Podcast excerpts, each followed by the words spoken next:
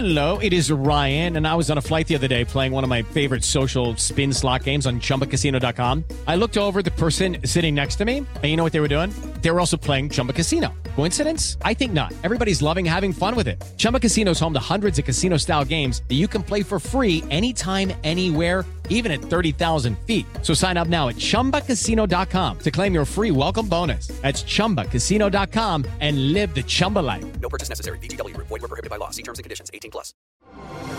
Así sucede con Carlos Martín Huerta Macías. En este podcast recibirás la información más relevante.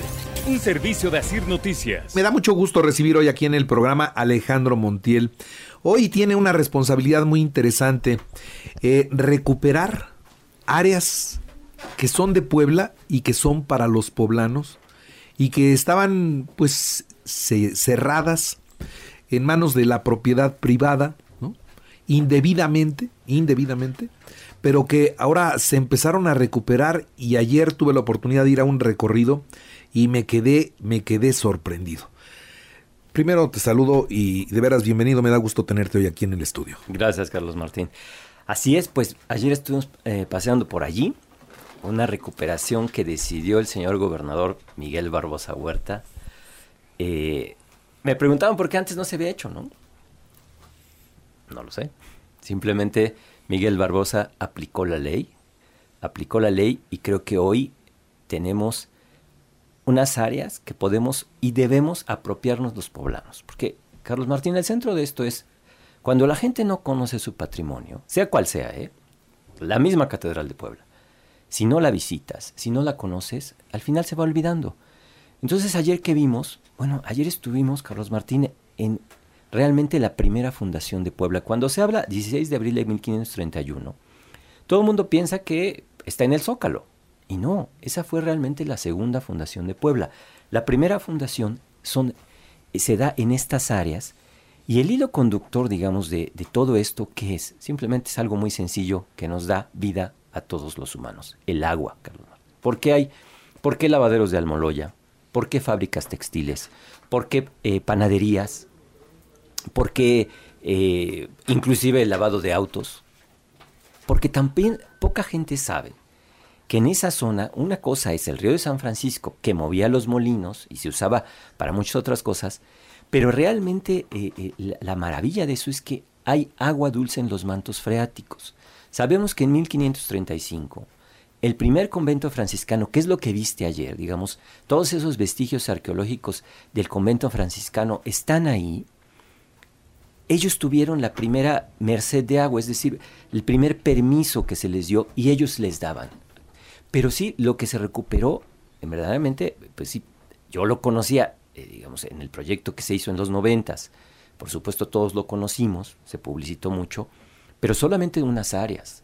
Estas áreas que ayer caminamos y que platicábamos tú y yo, pues sí, son históricas. eh, vale la pena que vayan este fin de semana porque eh, ahorita todavía puedes ver toda la majestuosidad. Los particulares seguramente después pondrán en sus áreas lo que corresponda, pero en este momento todavía puedes ver eh, la maravilla que es eso, ¿no? Entonces, estás hablando de... Trin- ¿Perdón? A, ver, eh, es que yo quiero que la gente que nos está escuchando entienda y, y dimensione lo bonito que está esto y, y- y, pues toda la historia que tiene.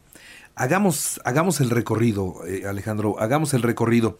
Hoy podemos empezar a caminar desde... De la puerta del Sireneo si podemos ahí o desde Almoloya. ¿Qué te parece? Nos vemos ahí en las chalupas de San Francisco. En las chalupas de San Francisco. Ahí empezamos a caminar, localizamos, ahí están, eh, eh, junto al Hotel City Express, ahí están, y, y entre el otro hotel, los lavaderos de Almoloya. Esos lavaderos ya no los podías visitar, bueno, ya se quitaron, la, le abrieron las rejas y puedes visitarlos. Entonces vas caminando por ahí, sales y, y entonces, eh, eh, digamos, ese paso de servidumbre que te sirve, que realmente es el del hotel, eh, o sea, se comparte con el hotel, pero eso tampoco lo podías caminar ya. Y ahí sales y después puedes atravesar o puedes meterte en ese túnel que hay y salir al jardín de Trinitarias. Es decir, tú estás pasando la 14 Sur por abajo. A ver, hay un hotel que por cierto es el hotel más caro de Puebla, que está ahí y, y cerraron, cerraron los, los, lavaderos, no se podía tener acceso y consecuentemente no, pues era ya todo propiedad del, del hotel. Eh, había una terraza o hay unas terrazas en donde había mesas, pero hay que mesas, hay mesas, hay mesas, que, pero que indebidamente estaban usando porque pues una cosa es el área del hotel y otra cosa es que se hayan extendido en espacios que no les corresponden. Entonces, el gobierno del estado dijo, a ver, lo que es de ellos es de ellos y lo que no es de Puebla y eso se tiene que abrir. Y entonces quitar, abrieron las puertas de los lavaderos y entonces puede uno cruzar y ya cae uno al, al hotel, ¿no? A los jardines del hotel que no son todos del hotel, sino parte es de Puebla y por eso se puede entrar. Y salir hacia la 14, que también ahí había unos portones de madera muy grandes, quitaron los portones, no los abrieron, ahí quitaron los portones para que quede libre el tránsito de las personas, pero en ese en esa en esa parte también hay un túnel y entonces puede usted bajar por el túnel y salir al jardín de las Trinitarias. Así es, tú pasas ¿no? la 14, puedes pasarla por arriba o por abajo. Exactamente. Exactamente. Y ya sales al jardín de las Trinitarias y es impresionante, es muy grande, es muy bonito, pero ¿qué es lo que va uno encontrando ahí conforme uno camina? Pues se encuentra uno hasta pinturas rupestres, pero, pero cuéntame tú. Y entonces, Diego, ahora, por ejemplo, esos espacios de convivencia, Carlos Martín, es decir, ya pueden, está la gente del hotel y convive con la gente de la calle. Tú eh, ponía pasar. yo un ejemplo hace unos momentos, así como pasas por el por el portal y pasabas entre las mesas del royalty, pues ahora también Igual. acá puedes pasar, están las mesas del hotel, pero tú puedes pasar con Sí, toda libertad, definitivamente. es parte de la calle. Pero es que, a ver, yo lo que, a mí, a mí, y bueno, sabes, he tenido oportunidad de vivir en otros países, a mí lo que me sorprende un poco del empresariado en ese sentido, es que finalmente lo que tú buscas como turista es la convivencia con el lugar. Tú no buscas encerrarte en un hotel. Entonces, tú buscas la convivencia con el lugar y buscas conocer a la gente del lugar.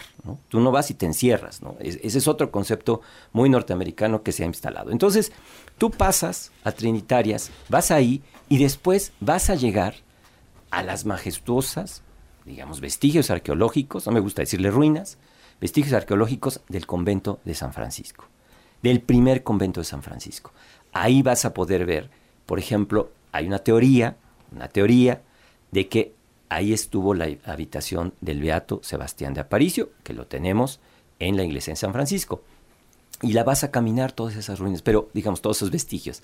Pero puedes pasar entonces hoy desde eh, la 14 ahí libremente sin que te obstruya nada. Eso, a lo mejor la gente, mucha gente dejó de circularlo, Carlos Manuel. Finalmente porque estaba todo cercado, estaba todo cerrado. y, ¿Cómo para qué? ¿No? Solamente puedo caminar por la banqueta. No tiene No- ningún no, caso. No ¿no? te imaginas lo que hay adentro. Entonces, hoy lo que se trata es de, de regresar un poco al, al lema original del proyecto, aquel, que se llamaba el verdadero centro de Puebla. Y es que es, es la realidad. Sí es el verdadero centro de Puebla. Es el verdadero centro de la primera fundación de Puebla. Entonces, tú puedes ver, puedes ver parte de, pintura de los conventos franciscanos, todavía del primero. Eso, uno de los objetivos del proyecto, es complicado lograrlo, espero que sí se logre, es que tú apuntes, por ejemplo, con tu teléfono a los vestigios y tú a través del teléfono, una especie de realidad virtual, veas una reconstrucción digital del primer convento, porque finalmente es muy complejo decirle, mira, aquí estuvo la cocina, aquí estuvieron las habitaciones, aquí estuvieron el pasillo, es muy complejo. Pero hoy que tenemos esa Qué tecnología, maravilla. eso sería un sueño que, que- que estamos ahorita. El INA, mira, cuando se termine ese proyecto, se eh, ya no divulgan las investigaciones. El INA debe tener muchas investigaciones que creo que eh, es un deber compartir y entonces todos podremos disfrutar eso. Y después sales, terminas y después sales al estanque de los pescaditos y todo el centro de convenciones. Pero recordar, fábricas, lavaderos de almoloya, panaderías, todo eso se da por el agua. Esa es la maravilla. Y luego nos llevaste caminando, ya eh, por la zona del centro de convenciones entramos lo que son las oficinas de la Secretaría de Economía, por esa parte donde está el Centro Integral de Servicios, y también ahí se quitaron unas grandes También, rejas. se- se- si recuerdas, esa, le decían el área del ALCA, del, del libre comercio. Bueno, de repente, ya no sé en qué administración, en qué momento, pusieron unas rejas enormes y ya no podía pasar por ahí. Bueno, también esas se quitaron. Y se quitaron también las rejas que, hay cuatro hornos maravillosos ahí. Esos hornos, por supuesto, digamos, se, se, ha difundido mucho que construyeron Talavera. Sí construyeron Talavera, por supuesto, pero, digamos, fabricaron, pero también los ladrillos para el primer convento. Pero esos hornos son una maravilla internacional. Tampoco ya se podían ver. Te podías medio asomar, ahí están, pero ya no podías verlos de cerca. Entonces, lo mismo ahí se lo viste, una, una colindancia con, con el particular, pero hoy la gente puede ver eso. Existen otros proyectos más ambiciosos ahí, veremos cómo vamos aterrizando. Pian pianito. Exacto, porque sabes que aquí, yo lo que me gustaría que nos ayudaras, Carlos Martín, para mí el centro del proyecto es la vida cotidiana. ¿Quién, por ejemplo, nos, de los que nos está escuchando, trabajó en San Juan de Amandi? ¿Quién trabajó en los baños? ¿Quién trabajó en las panaderías? Sabemos por investigaciones, por ejemplo, de Ventura Rodríguez, que esas personas migraron, por ejemplo, específicamente al Infonavit de Amalucan y otros. A mí me gustaría mucho, a través de tu programa, si nos ayudas, realmente tener esas historias de vida. ¿Cómo se escuchaba el silbato de San Juan de Amandi? ¿Cómo, cómo, ¿Qué pasaba, no? ¿Cómo nos levantábamos? Porque todos vivían en Analco y en el Alto. Si nosotros logramos que realmente darle un rostro humano a ese proyecto, entonces sí tendrá sentido. Si nos vamos por el lado arqueológico solamente, que es lo que se enfatizó mucho, la gente es mucho más complicado, ¿no? Como le explicas que finalmente esas piedras tuvieron algo que ver. Pero eh, yo me he encontrado tres, cuatro familias. Sí, mi papá bajaba los pozos, porque se llaman pozos artesianos, los picaba y salía y daba agua para los baños. Imagina la calidad del agua de manantial de esos baños, Carlos Martín, maravillosa. Entonces yo creo que sería importante que nos ayudes a convocar a la ciudadanía a que nos compartan todas esas historias. Seguramente nos están escuchando cómo era la vida en ese momento en, en, todo lo que es 1940, 50 y hasta ahorita. Yo creo que sí pueden salir buenas historias. De ahí. Pero muy buenas historias. Ahora, ¿a dónde, a, a, dónde los canalizamos? A quienes nos están escuchando y tienen parte de la historia porque ahí estuvo el abuelo, porque ahí estuvo el papá, porque ahí, ahí esas historias que contaron y que les contaron y recontaron, porque eso nos pasa con los abuelitos, ¿no? Nos siguen, dice y dice y dice, y pues finalmente se nos queda lo que vivió y lo que fue. Pero ahora, ¿a dónde te Mira, los canalizamos? Yo te doy mis redes sociales, Montiel Bonilla en Twitter y eh, básicamente Montiel Bonilla en Twitter y Alejandro Montiel en Facebook. Tengo ahí bastantes seguidores. Alejandro Montiel en Facebook, Montiel Bonilla en Twitter y ahí estamos. Ahí, que se dirijan ahí en Facebook. Básicamente contigo. vamos a ir a realmente, y, y, por supuesto, páginas del gobierno del Estado, pero digamos, para que no se, no se disperse la información. Luego sí, concentrarla en un Exacto, solo yo lo sé, porque pues, la gente quiere saber a ver con quién, cómo, ¿no? Entonces, ahí es más fácil, porque creo que sí pueden salir historias muy hermosas y eso sí le va a dar un gran rostro humano a este proyecto, que no sean solamente como un montón de piedras que le tratas de dar significado. No, a ver, todavía hubo una huelga, Carlos Martín, en 1993 en San Juan de Amandi.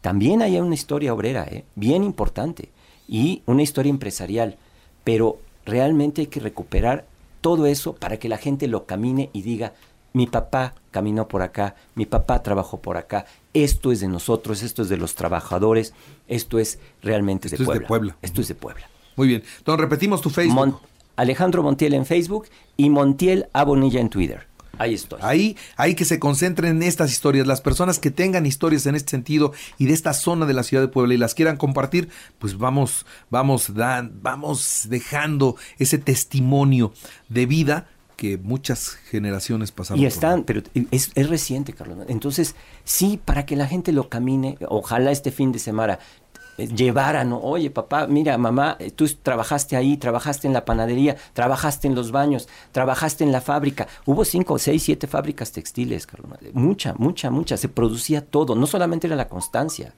Era aquí esta zona industrial de los pescaditos y le dijeron la colonia industrial que realmente colindaba hasta Santa María.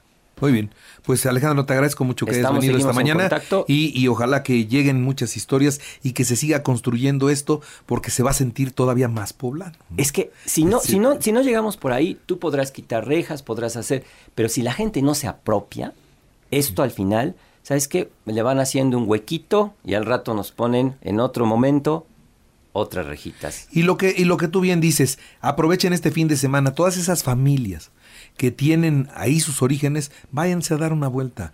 Vayan a ver de lo que tanto les platicó el abuelo o el papá y compartan las historias en, el, en esta cuenta de Facebook que les acabamos de dar para que se vaya construyendo más y sea más interesante y sea de Puebla este espacio recuperado. Y si te lo comparten a ti, Carlos Martín, simplemente Yo vinculamos, paso, pero yo te vinculamos con retweet, con Facebook, es facilísimo y la gente creo que es muy lo más amigable hoy. A ver, entonces miren, si ustedes tienen información, pásenme un mensaje de WhatsApp ahorita y yo los, los comparto aquí con Alejandro para que ya se pongan en contacto, se vean, platiquen y se, se puedan desarrollar estas historias. Entonces, pónganmelo en eh, quienes necesiten contar, quienes quieran contar, quienes disfruten de esta parte de Puebla, mándenme un mensaje de WhatsApp ahorita y los enlazamos por supuesto con Alejandro Montiel en, el, en la primera oportunidad terminando este programa. Perfecto. Gracias. Gracias a ustedes. Señor, que estés muy bien. Así sucede con Carlos Martín Huerta Macías. La información más relevante, ahora en podcast. Sigue disfrutando de iHeartRadio.